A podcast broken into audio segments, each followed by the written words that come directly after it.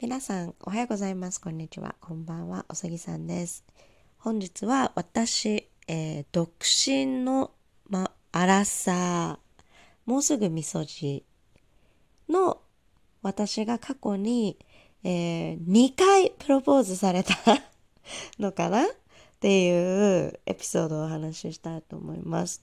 じゃあなんで今独身なの？っていう話なんですけれども、そう、なんで、2回受けたプロポーズみたいなものというのは、もちろん付き合っている彼からではありませんでした。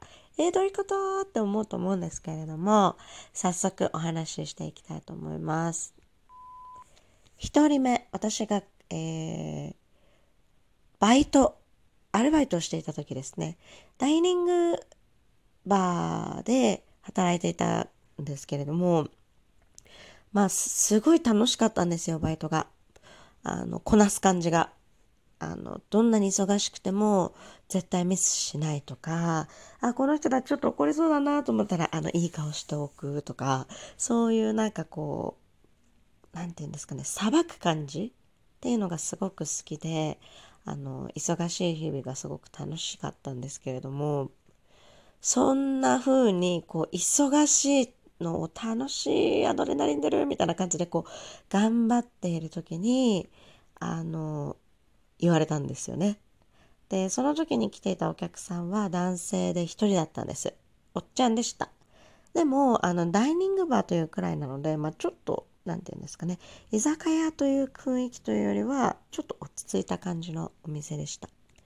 で、そのおっちゃんが、ふと私がちょっと落ち着いたなと思った瞬間に声かけてくれたんですよ。よく見てるなと思いました、その時タイミングを。で、そのおっちゃんは、なんのと、なんと言いますか、何の前触れもなく、突拍子もなく、私に、今楽しいでしょ、人生って言ってきたんですね。でな、なにこのおっちゃんって思うけど、もう私楽しいから何してても、その時。そんなこと言われて、はい、楽しいですって素直に答えられるわけですね。で、あの、いいね、若いっていいねとかじゃなかったんですよ、その人は。あの、若いから楽しいんじゃなくて、なんか見ててすごく楽しそうにしてるし、なんか仕事も生き生きやってるし、なんかすごい見てて、なんか幸せになるわ、みたいなことを言ってくれたわけですね。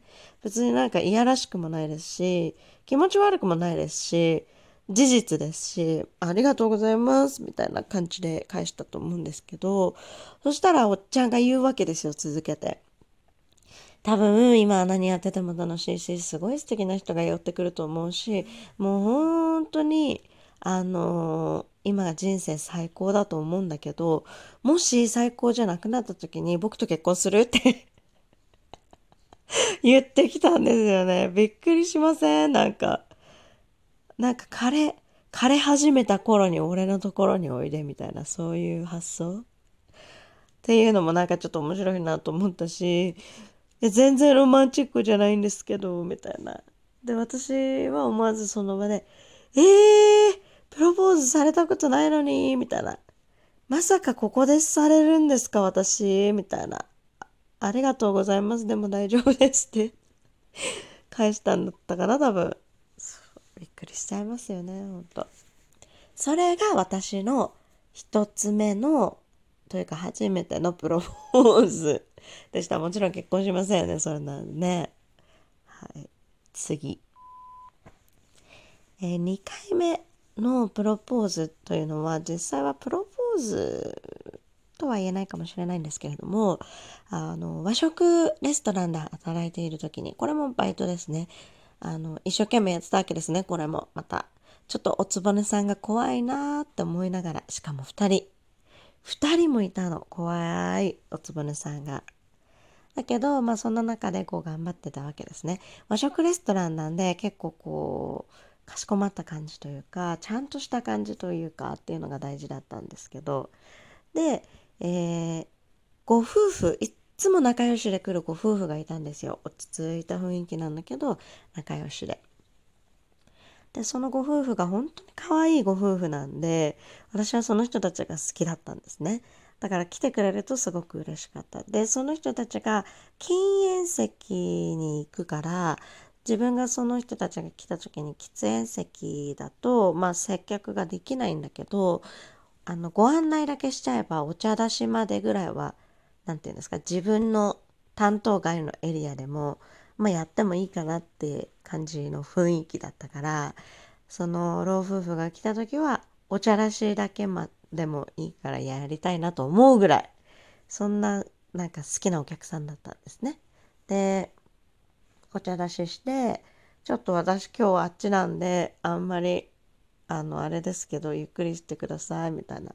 別に接客しろなんて誰も頼んでないのに、私ちょっとこっちに今日いないんで、あのー、あんまり接客できないですけどとか言うわけですね。なんか、何言ってんのって感じなんですけど、まあそんなぐらい私もなんかこう大切にしていることを伝えてたし、まあ彼らもなんかこう一生懸命やってる若い子がね、なんか可愛いじゃないですか、それや。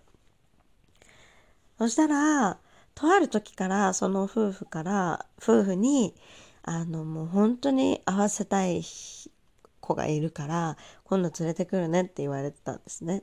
まあ期待はしてないんですけど、えー、誰ですか？とか言って反応するわけですよ。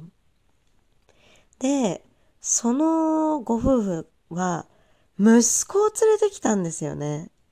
で、息子、嫁候補みたいな目で見られてたわけですね。まあもちろん真剣じゃないと思いますけど。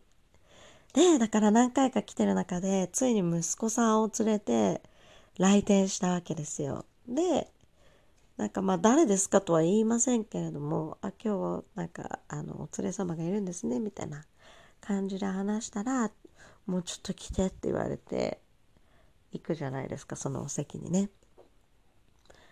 これ私たちの息子です、みたいな。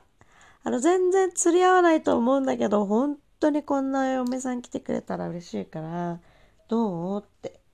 ダメ？ダメだよねみたいな。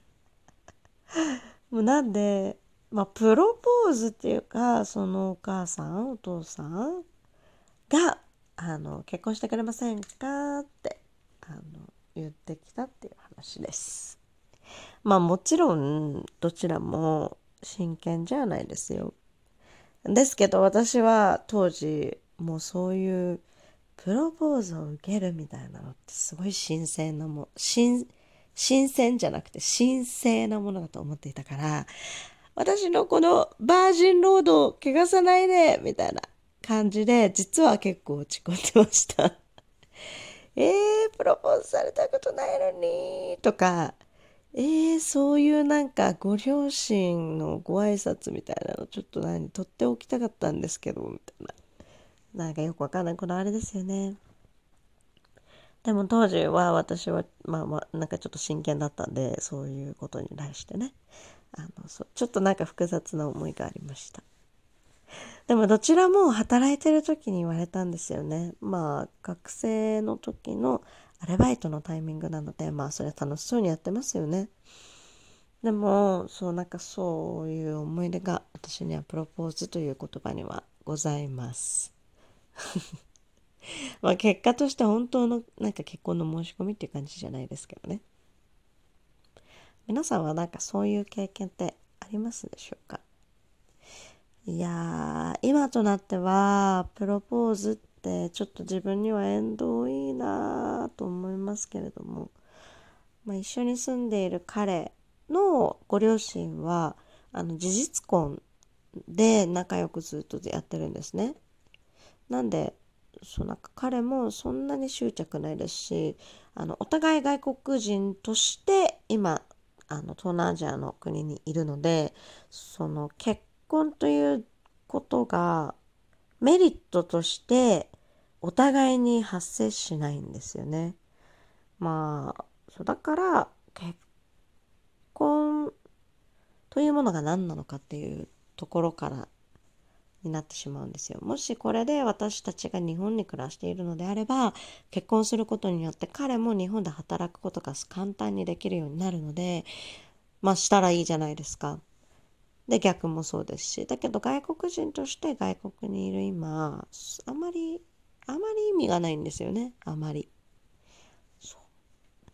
まあそんなわけでみそじもうすぐみそじの私が受けたプロポーズ。2選2選っていうか2個しかないんだけど。でした。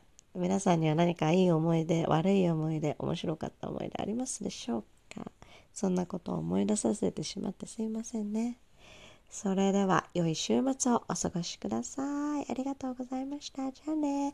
Thank you for listening. Bye bye.